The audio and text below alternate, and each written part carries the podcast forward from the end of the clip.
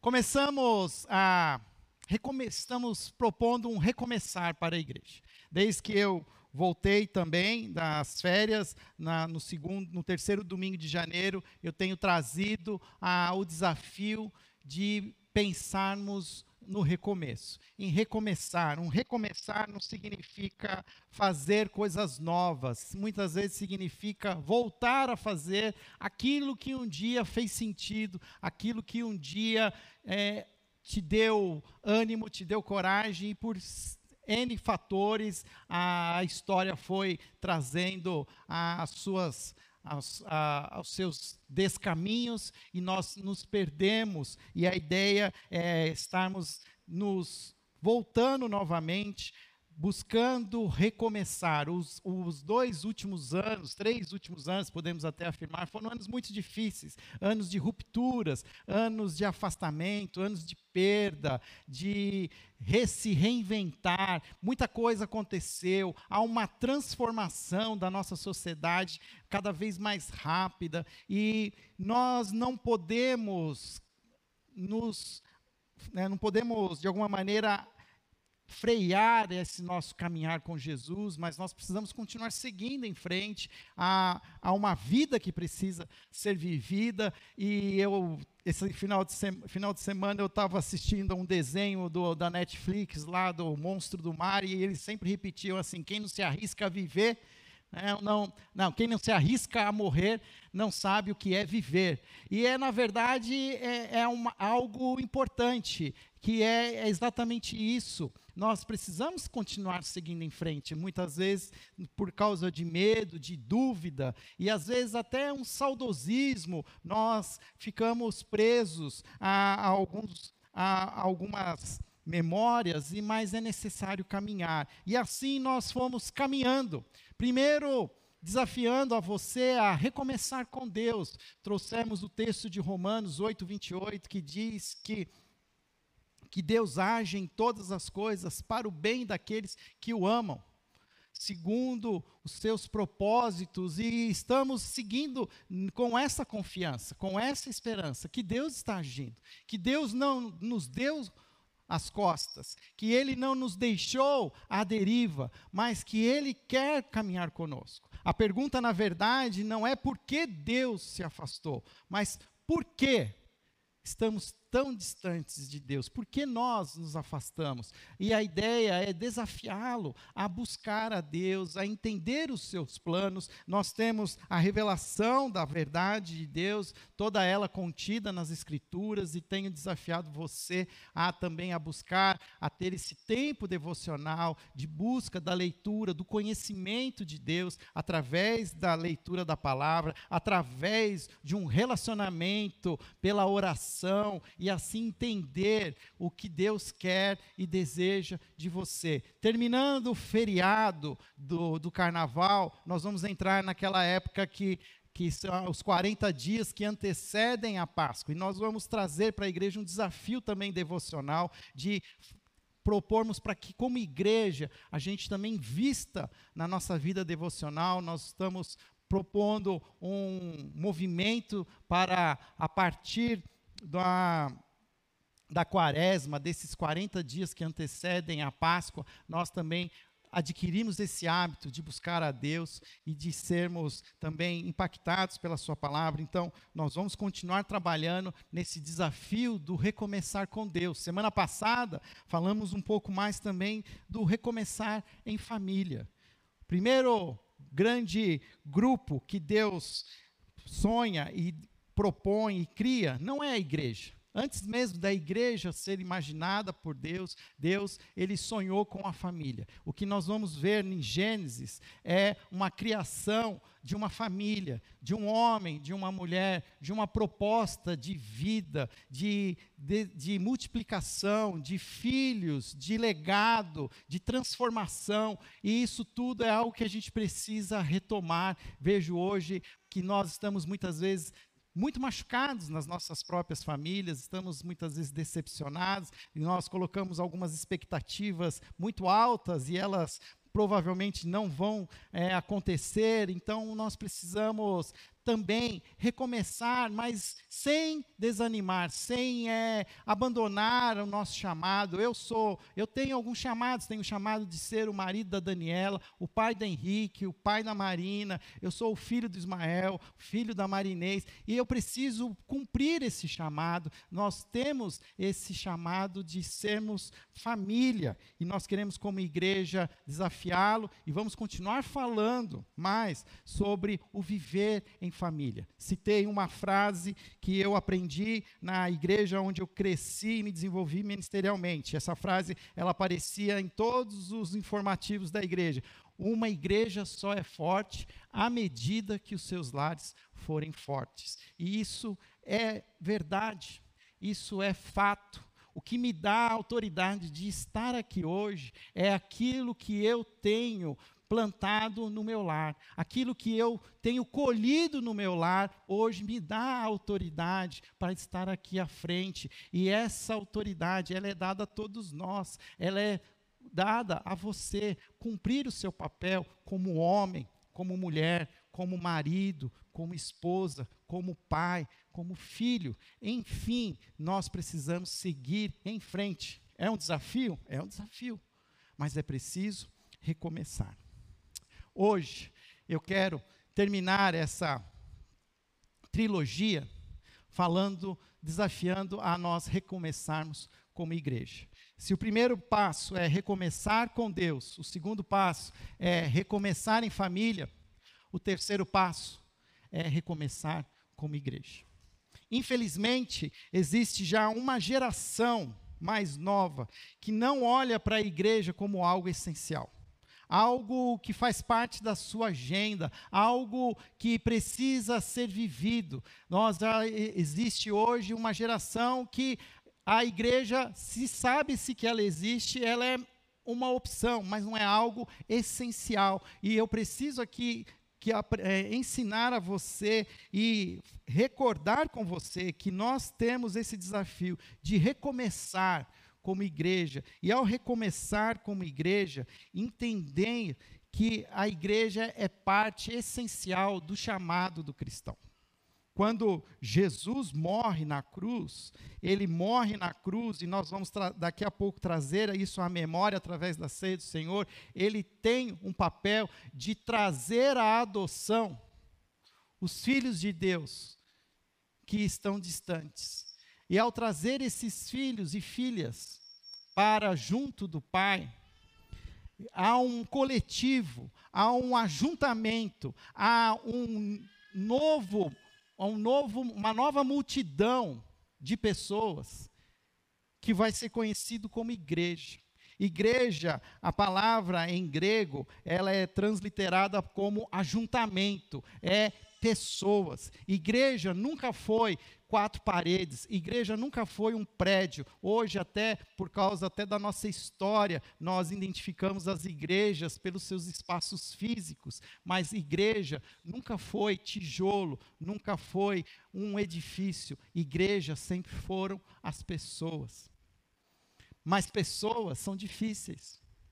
Existe uma frase que conta a lenda que um dia foi citada pelo Russell Shedd, eu não sei mas diz que igreja é como a arca de Noé. A gente aguenta o cheiro forte que tem dentro, porque lá fora está acontecendo um dilúvio.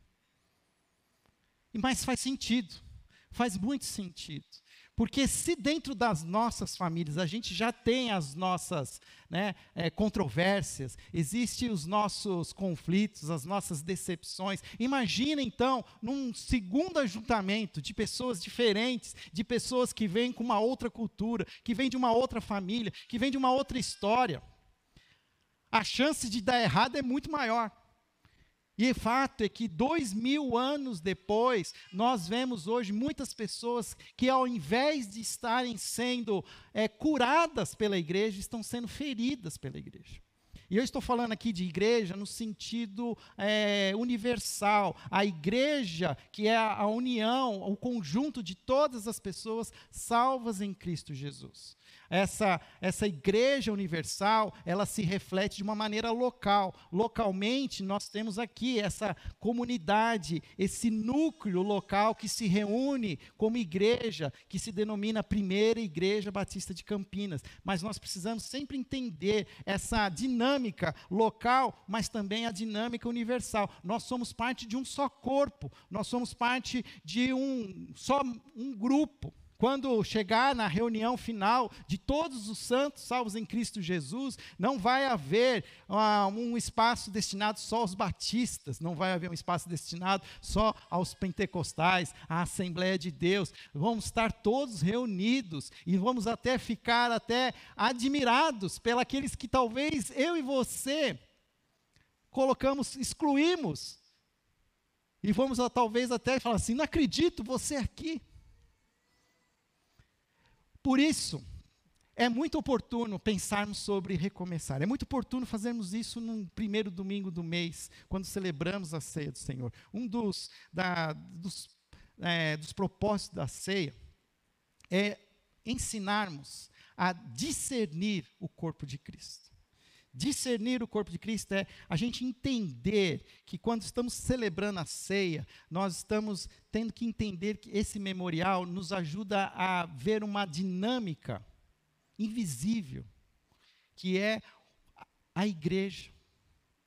Tanto que uma das únicas proibições para que você participe da ceia não é se você já tomou a ceia no culto das nove, ou se você é, tem problema com glúten, alguma coisa assim. O único impedimento para participar da ceia é se você tem algo contra o seu irmão. Então, uma pessoa que às vezes nem sabe o que é a ceia, nunca fez um compromisso de, é, público de batismo, se ela toma ceia, a própria, a, a própria ignorância dela a, a livra de qualquer qualquer malefício, mas a Bíblia é clara que o Senhor pesa a mão sobre aqueles que tomam a ceia do Senhor, sendo que estão em crise com outras pessoas da igreja. E é um dos únicos textos em que a Bíblia, inclusive, fala de possível doença física sendo acometida àqueles que se sentem em paz para celebrar o seu relacionamento com Deus, mas não tem paz nenhuma com os outros irmãos em Cristo. Por isso, eu quero convidar você a abrir a sua Bíblia no texto de 1 Coríntios, capítulo 12.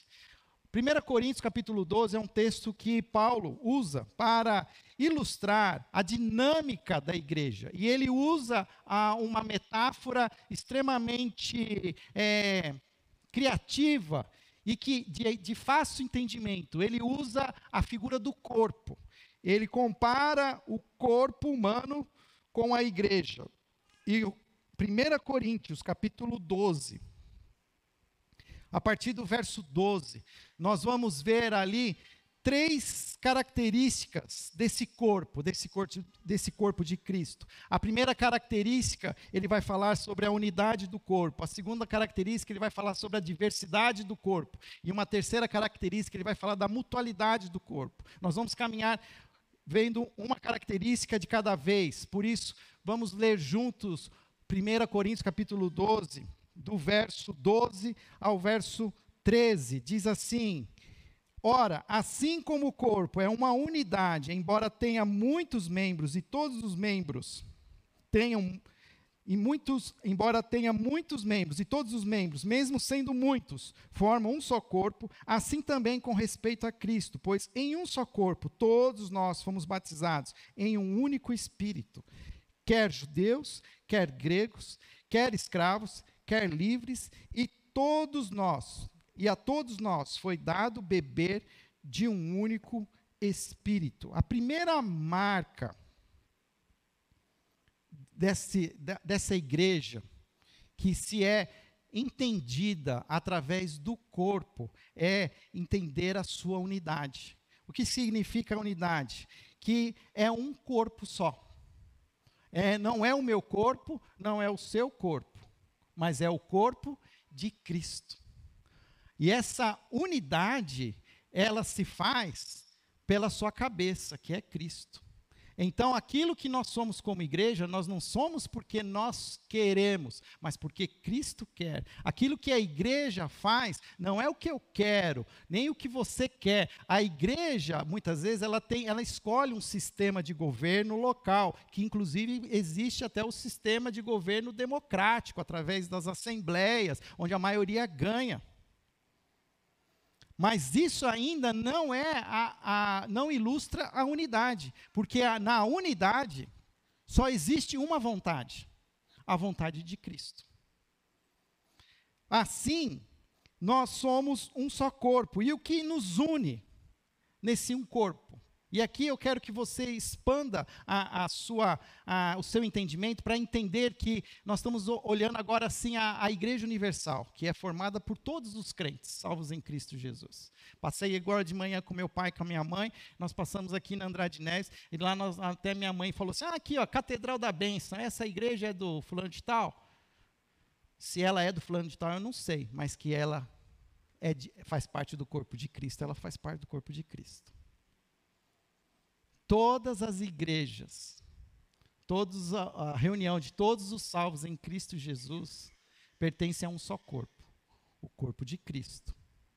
Lógico, nós temos que entender que nem todos que estão membros numa organização religiosa são salvos em Cristo Jesus. Mas de uma maneira né, genérica, eu tenho que entender. E o que nos une? O texto diz: o Espírito, o Espírito Santo. Ele fala sobre o Espírito Santo logo no início do capítulo 12, a, a, através da manifestação dos dons, mas ele deixa claro aqui: pois em um só corpo todos nós fomos batizados, em um único Espírito. Todos nós fomos batizados, podemos usar uma outra expressão, selados. Somos enchidos por um mesmo Espírito. Esse espírito, ele é o mesmo para judeus, para gregos, escravos, quer livres. Todos, a todos nós foi dado de beber um único espírito. Existe então uma unidade apesar de toda a multiplicidade de seres humanos. Um corpo místico, mas também visível. Um corpo que se enxerga o ano passado, aqui no, na Expo Dom Pedro, fizeram um congresso de pastores. E o tema era unidade. Talvez um dos maiores desafios que nós, como igreja, temos é viver essa unidade. Porque se já é difícil vivermos unidos, em unidade local, imagina em unidade com, a, com os nossos outros irmãozinhos. É difícil. A gente tem muita dificuldade, mas saiba uma coisa. A unidade, ela é fundamental para a propagação do evangelho. Vou falar de novo. A unidade, ela é fundamental para a propagação do evangelho. O cristianismo é a primeira religião que uniu os povos, uniu culturas uniu escravos, uniu os livres, uniu judeus, samaritanos, gentios, gregos, romanos. É a primeira vez que a história é contada como uma, uma, um universo de pessoas que são unidos.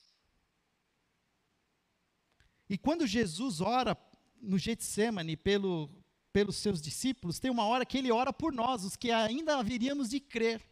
Eu acho linda essa oração. Se você acha que Jesus nunca orou por você, você precisa revisitar essa oração de Jesus no Getsemane, porque ele ora por mim e por você. Sabe que ele ora e ora assim: Pai, oro para que eles sejam um, assim como eu sou um com o Senhor, com o Pai. 2023 anos depois, a gente sabe o quanto isso é difícil. Passadas as eleições, Se tem algo que saiu manchado, não foi a direita, não foi a esquerda, mas foi o Evangelho de Cristo. Porque a gente aqui é família, a gente se resolve. A gente pode até ficar bravo, chateado, passa um tempo, mas depois vai, Deus tem que falar que tem que se reconciliar, a gente acaba obedecendo, se reconcilia. Mas e aqueles que ainda não foram alcançados? Eles estão vendo as nossas dinâmicas, os nossos movimentos. O que será que eles estão falando sobre a nossa mensagem? Observando a nossa prática. Por isso a unidade ela é fundamental para a propagação do evangelho. Mas essa unidade ela não pode também se tornar uma uniformidade. Isso não significa que todos nós temos que ser iguais, que todos nós temos que ah, fazer as mesmas coisas. Porque a partir do versículo 14, o texto fala também que nesta unidade há diversidade. E no verso 14, o texto continua dizendo: o corpo não é feito de uma só membro, mas de muitos. Se o pé disser, porque não sou mão, não pertence ao corpo. Nem por isso deixo de fazer parte do corpo. E se o ouvido disser, porque eu não sou olho, não pertence ao corpo, nem por isso deixa de fazer parte do corpo. Se todo o corpo fosse olho, onde estaria a audição? Se todo o corpo fosse ouvido, onde estaria o olfato? De fato, Deus dispôs cada um dos membros no corpo, segundo a sua vontade. Se todos fossem um só corpo, onde estaria o corpo? Assim há muitos membros, mas um só corpo. Duas coisas importantes aqui que nós precisamos entender que faz parte dessa diversidade do corpo. No corpo de Cristo não pode existir competição. No corpo de Cristo não existe competição. Porque quando a gente olha para o corpo humano, que Paulo traz a nós a ilustração, ele está dizendo o seguinte assim, ó, que adianta o olho ser o mais importante? Porque o olho não sobrevive sem a função daqueles órgãos não visíveis. Que importa a mão se não existe os pés para dar suporte para que a mão alcance? E isso é muito interessante porque parece que nós somos muito competitivos e caímos em dois complexos. Ou caímos num complexo de superioridade ou num complexo de inferioridade. Ou nós achamos que eu sou mais importante que o meu irmãozinho, minha irmãzinha, ou eu acho que o meu irmãozinho, minha irmãzinha é mais importante que eu. E o que a Bíblia está deixando claro aqui é que não existe superioridade de um membro em detrimento do outro, e ao mesmo tempo não existe inferioridade. 20, capi, versículo 21. O olho não pode dizer à mão, não preciso de você, nem a cabeça pode dizer aos pés, não preciso de vocês. Ao contrário, os membros do corpo que parecem mais fracos são indispensáveis. E os membros que pensamos serem menos honrosos, tratamos com especial honra. E os membros em que não que nós são indecorosos são tratados com decoro especial. Enquanto os que em nós são decorosos não precisam ser tratados de maneira especial, mas Deus estruturou o corpo, dando maior honra aos membros que dela tinham falta, a fim de que não haja haja divisão no corpo, mas sim que todos os membros tenham igual cuidado uns pelos outros. Percebe que é, é importante, e agora eu peço que você faça o exercício de olhar para a nossa comunidade local, para a nossa igreja. Que todos nós temos um chamado, temos um papel fazemos parte desse corpo e Deus quer nos usar da maneira como nós somos, com as nossas habilidades, com as nossas histórias. Posso aqui estar aqui hoje sendo o porta-voz da palavra.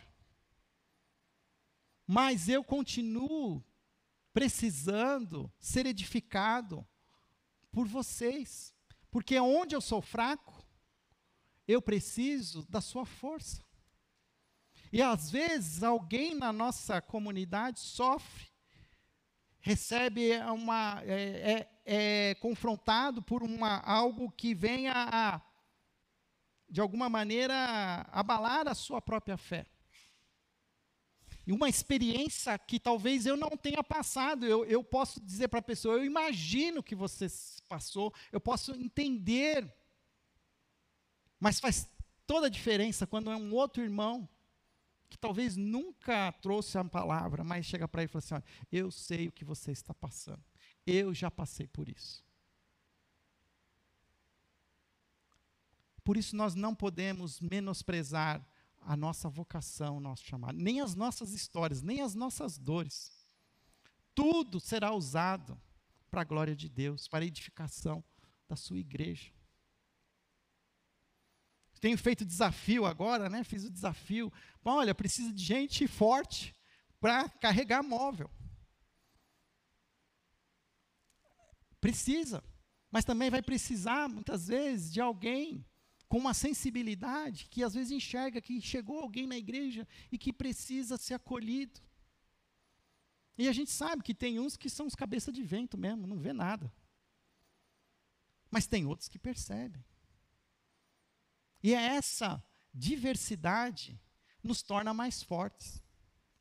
Acho que um dos grandes erros que a igreja moderna cometeu é se segmentar a partir da, da, da, dos seus dons, da revelação dos seus dons. Parece que, de alguma maneira, assim, todos os que falam em línguas estão reunidos numa localidade. E todos os que gostam de estudar a Bíblia e olhar para a Bíblia e fazer uma, um, é um estudo exegético, parece que se reúne em outro lugar. Aí, numa outra igreja, parece que se reúne todos aqueles que gostam de ouvir pregação expositiva. Aí, numa outra igreja, parece que se reúne só aqueles que entendem que a predestinação. Aí, numa outra igreja, se reúne todos aqueles que acham que a perda de salvação. É, claro, existem, existem uma multiplicidade de, de pensamentos, mas nada pode ser algo que nos divida. Uma igreja local será rica à medida que ela for diversificada nos seus dons, na manifestação, vou usar uma palavra aqui até poluída hoje, na sua manifestação carismática. Eu oro para que o Senhor nos faça uma igreja carismática. O que significa? Onde os dons são revelados. Onde cada um entenda o seu dom e manifeste o seu dom. E se sinta bem. E não, né, não, não, não gere estranhamento no que está do lado. E a gente, a história da igreja é uma história manchada por essa, por essa diversificação. Quem foi já a Minas Gerais conheceu as igrejas barrocas. Existia a igreja dos brancos, existia a igreja dos escravos, existia a igreja de nos fulano de tal. Aí o, o dono da fazenda tinha sua própria igreja. São histórias da igreja que precisamos olhar e ao recomeçar, não cair nessas mesmas equívocos. Por último, se a igreja ela precisa refletir a unidade do corpo, a diversidade do corpo, ela também precisa refletir a mutualidade do corpo. O verso 24, eu, eu me estendi, eu acabei lendo, mas eu vou ler de novo. Enquanto os que em nós são decorosos não precisam ser tratados de maneira especial, mas Deus estruturou o corpo, dando maior honra aos membros que dela tinham falta, a fim de que não haja divisão no corpo, mas sim que todos os membros tenham igual cuidado uns pelos outros.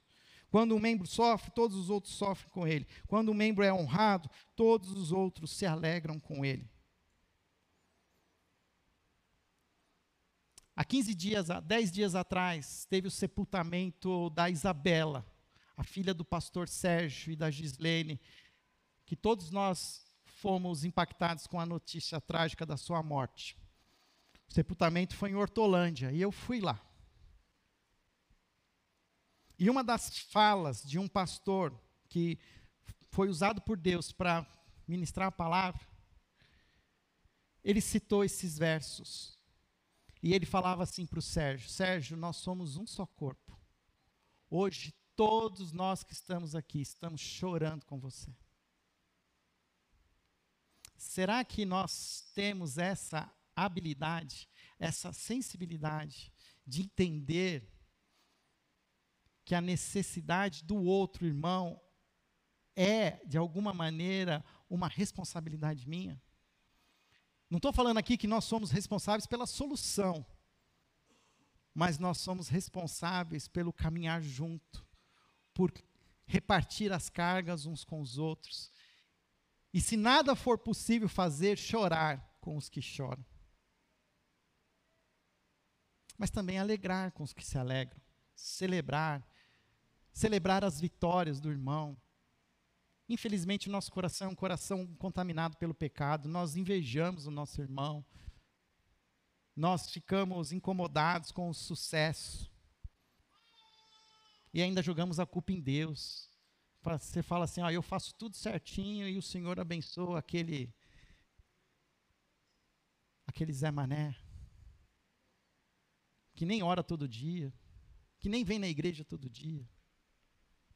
Mas a gente entender essa responsabilidade que nós de, da mutualidade, de servir um ao outro, servir a igreja, de estarmos prontos a usar os nossos recursos, as nossas habilidades. Muitos de nós não temos mais as nossas famílias de sangue, muitas histórias existem. E a igreja tem sido um instrumento de adoção dessas pessoas que não, não possuem mais o privilégio de serem muitas vezes supridas pelas suas famílias. Qual é um dos grandes desafios e uma das maiores expressões que Deus, Jesus e as Escrituras promovem, assim como sinal de que somos filhos de Deus? É a nossa atenção às viúvas e aos órfãos aos que estão descobertos, aos que perderam seus vínculos familiares.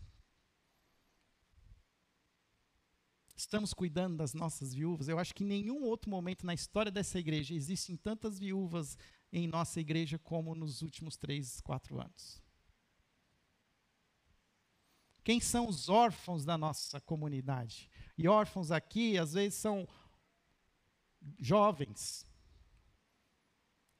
que até possuem pais, mas pais hoje que estão desalinhados com a fé em Cristo Jesus e que desesperadamente necessitam de pais e mães espirituais que os acolham, que os convide para viver o significado de ser parte de uma família. Todos nós sonhamos em ser parte de uma família. A Mary está aqui, ela, ela trabalhou numa organização em Vinhedo. E eu lembro que quando eu estava lá na igreja em Vinhedo, nessa organização, fazia lá o culto de ação de graças. E fazia o dia de ação de graças com as crianças dessa organização que trabalhava com contraturno escolar. E falava para essas crianças assim, para elas colocar, fazerem ação de graça, escrever, fazia até uns desenhos de árvore, punha as folhinhas. Agradeça, o que, para que vocês agradecem? 90% daquilo que eu li, eles agradeciam pelas famílias, pelo seu pai, pela sua mãe. E quando você sabe da história do pai, você sabe que o pai é um omisso, a mãe é uma inconsequente, mas eles continuam amando. A igreja precisa amar essa nova geração. Precisa acolhê-los. Por que, que a igreja hoje não é mais essencial? Para essa nova geração. Porque eles não veem que a igreja, de alguma maneira, tem algo para supri-los. O que eles buscam, eles estão, talvez, tentando buscar no mundo. E nós, a igreja, precisamos estar atentos. Não só isso, não só aos jovens, mas também aos mais velhos, os que viveram antes de nós, aqueles que construíram esse, esse espaço, precisamos estar atentos às suas necessidades. É um tremendo desafio.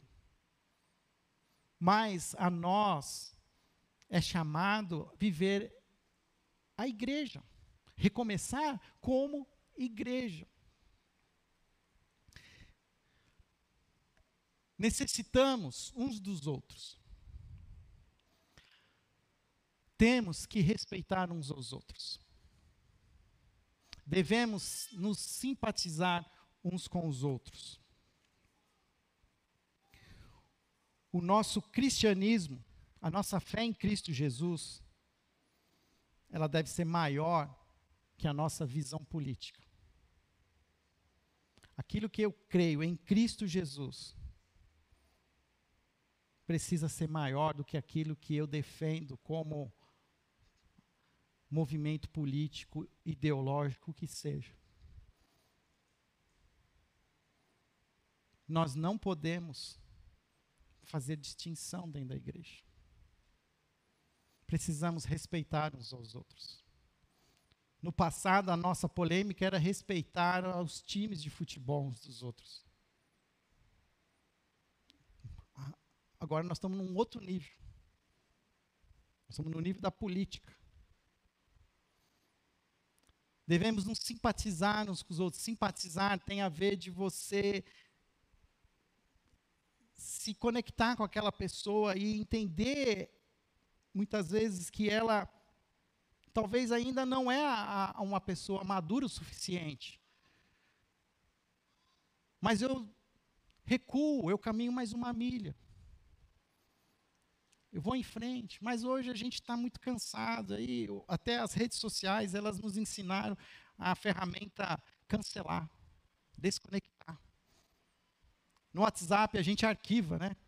Você não precisa nem excluir a pessoa, você põe ela numa pasta arquivo lá, ela pode mandar o que ela quiser, que você não está vendo nada, né? Deixa lá. Aí você volta no arquivo, um dia tem 120 figurinhas, mensagens de bom dia. São nossos irmãos, somos nossas irmãs.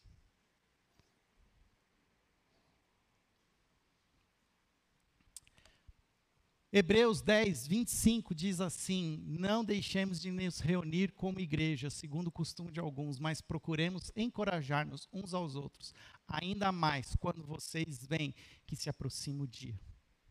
Do que o autor está falando no final? Que é um fato que Jesus está voltando.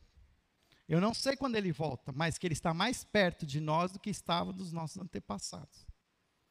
E, e ao estar mais perto de nós do que estava dos nossos antepassados, exige de nós uma maior assertividade de continuarmos seguindo em frente, pois a própria palavra está revelando: olha, nos últimos dias haverá os que vão se desanimar, haverá aqueles que vão se tornar frios, que vão até se incomodar com a palavra. E o autor ele está dizendo: olha, é um, é um imperativo, não podemos deixar de nos reunir como igreja. Existe a, a experiência hoje do virtual, do online, é uma excelente ferramenta, alcança outros confins, mas se você está aqui hoje, Deus quer que você saiba que Ele está te chamando a continuar vindo, se reunindo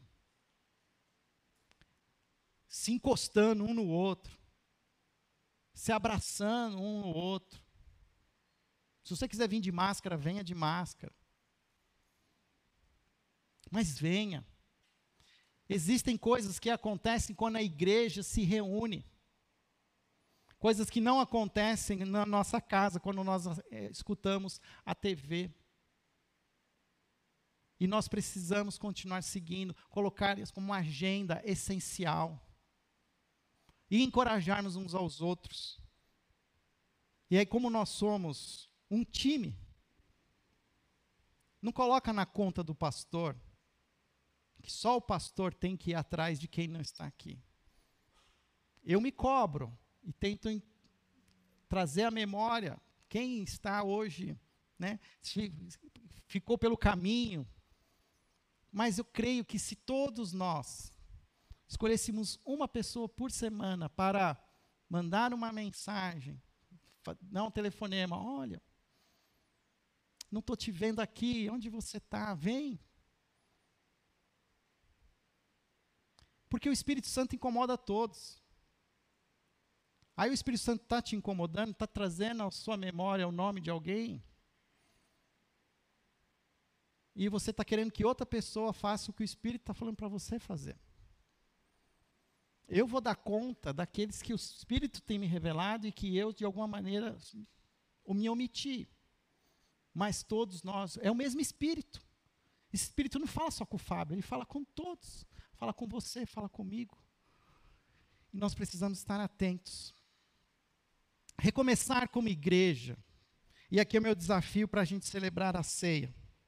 Porque a ceia é esse discernir o corpo. Se vamos celebrar a ceia, discernir o corpo, eu quero também ser bem claro naquilo que nós precisamos ser e fazer como igreja, como corpo, nesse recomeço.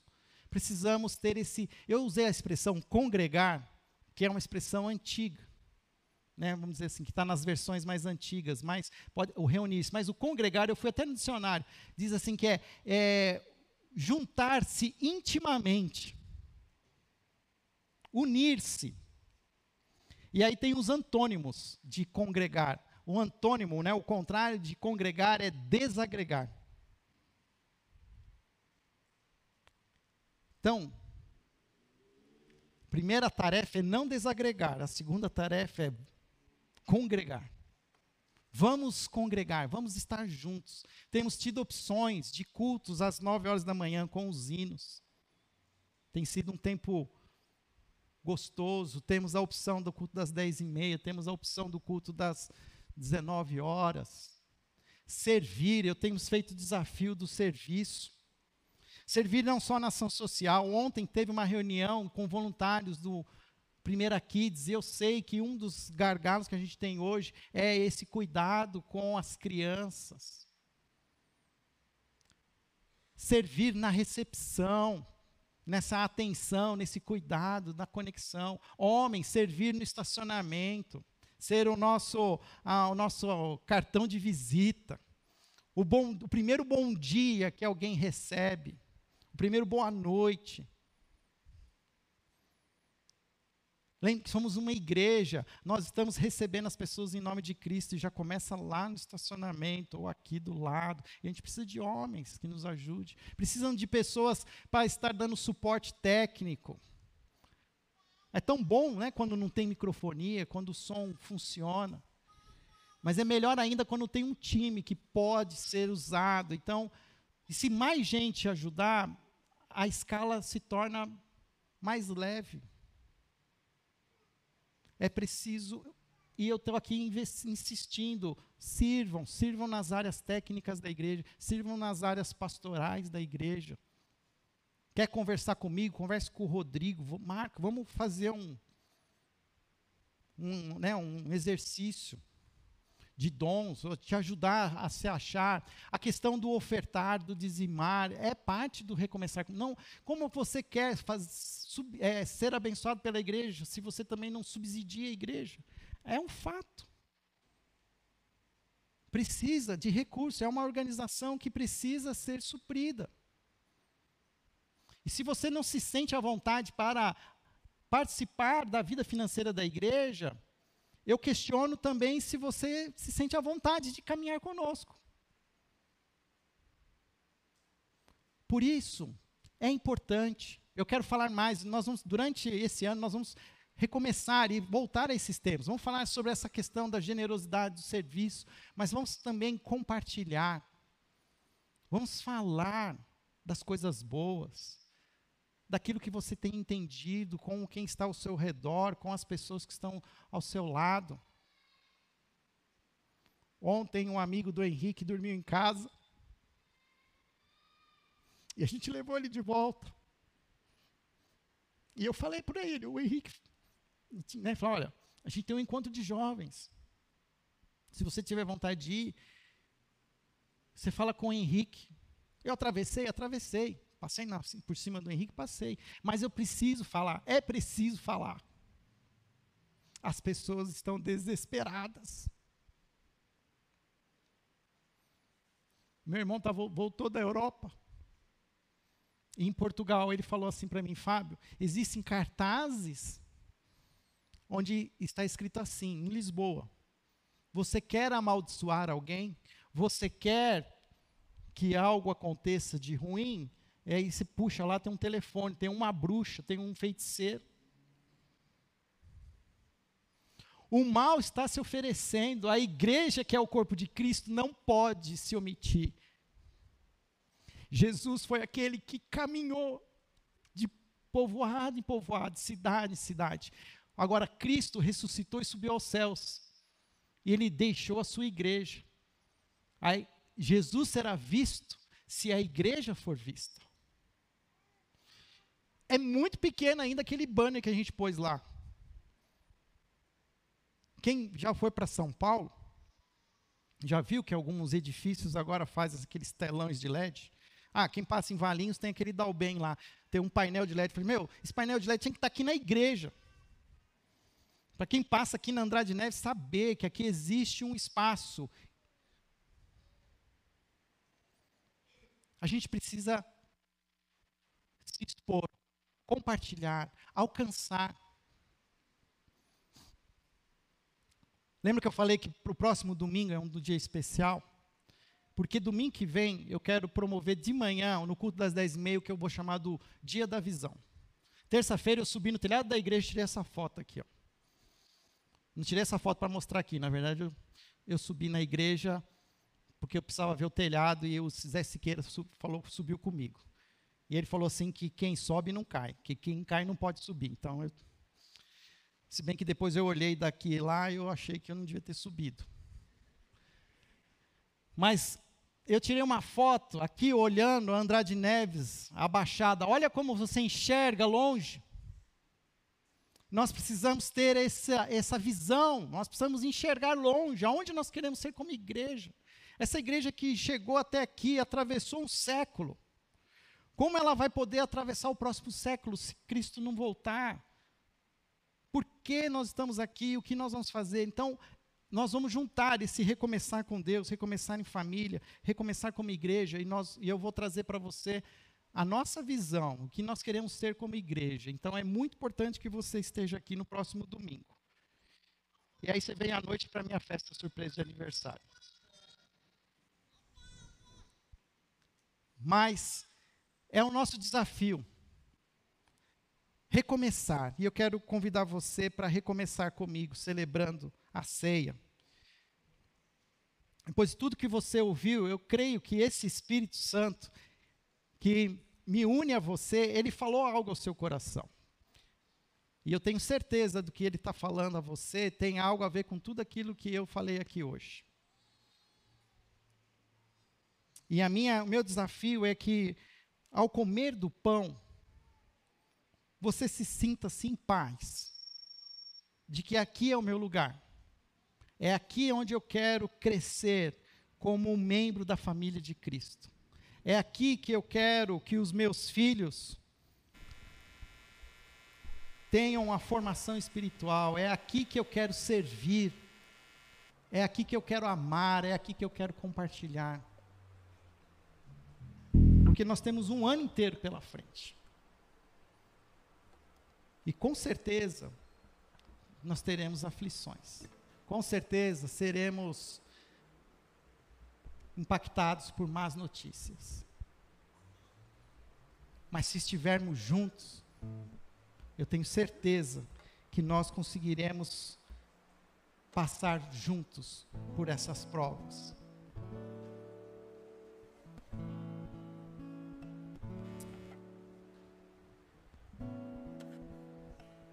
Eric, você me ajuda aqui na frente? Você vem aqui, por favor. Michele, você pode também vir?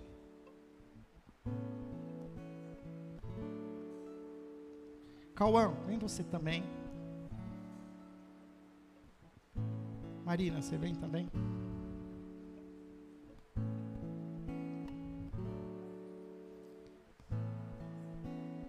Igreja é todos nós, não é só o pastor. Igreja é Jesus e nós.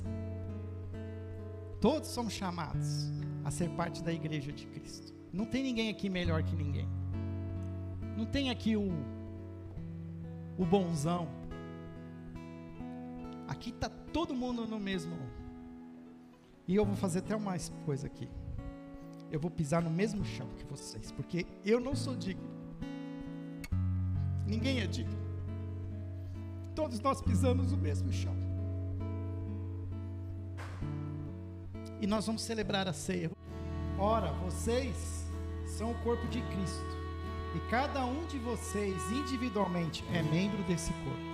Assim, na igreja, Deus estabeleceu Primeiramente apóstolos, em segundo lugar profetas, em terceiro lugar mestres, depois os que realizam milagres, os que têm dons de curar, os que têm dons de prestar ajuda, os que têm dom de administração e os que falam diversas línguas. São todos apóstolos?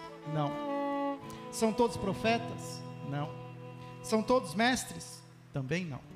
Tem todos o dom de realizar milagres? Tem todos os dons de curar? Falam todos em língua? Não. Todos interpretam? Entretanto, busque com dedicação os melhores dons. Ao comer hoje do pão, busque discernir através do Espírito Santo o seu chamado como parte do corpo de Cristo. Eu quero aqui desafiá-lo a orar por isso. Que nós possamos ter aqui um problema bom de recursos humanos. Temos pessoas que precisam servir, que precisam ministrar, que precisam amar. E a gente vai precisar achar lugar, espaço para todos nós. Porque todos nós somos chamados para sermos o corpo de Cristo. Este é o meu pão, que é dado em favor de vocês. Comam em memória de mim.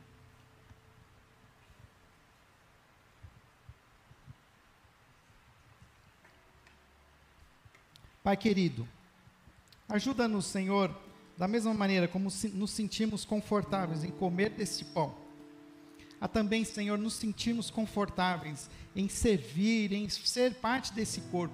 Não necessariamente, ó Pai, servindo dentro da igreja, mas servindo aqueles que estão ao nosso redor, como igreja, como Cristo servia. Dá-nos, Senhor, esse discernimento. Fala aos nossos corações essa semana, desperta-nos, Senhor. Para que possamos ser de fato a igreja que o Senhor deseja que sejamos em nome de Jesus. Amém. Da mesma forma, Jesus tomou o cálice em suas mãos e disse: Este é a nova aliança que faço com o meu sangue. Queridos, o que Deus deseja do corpo de Cristo não é sacrifício, é obediência. O sacrifício já foi feito. Jesus derramou seu sangue. O que ele deseja de nós é que sejamos obedientes. Sejamos cumpridores do nosso chamado como corpo de Cristo. Bebam em memória de mim.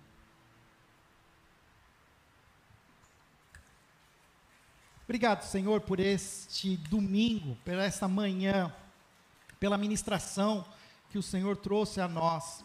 Ajuda-nos, Senhor, a nos tornarmos mais sensíveis à tua igreja. Senhor, faz renascer em nós a paixão pela igreja.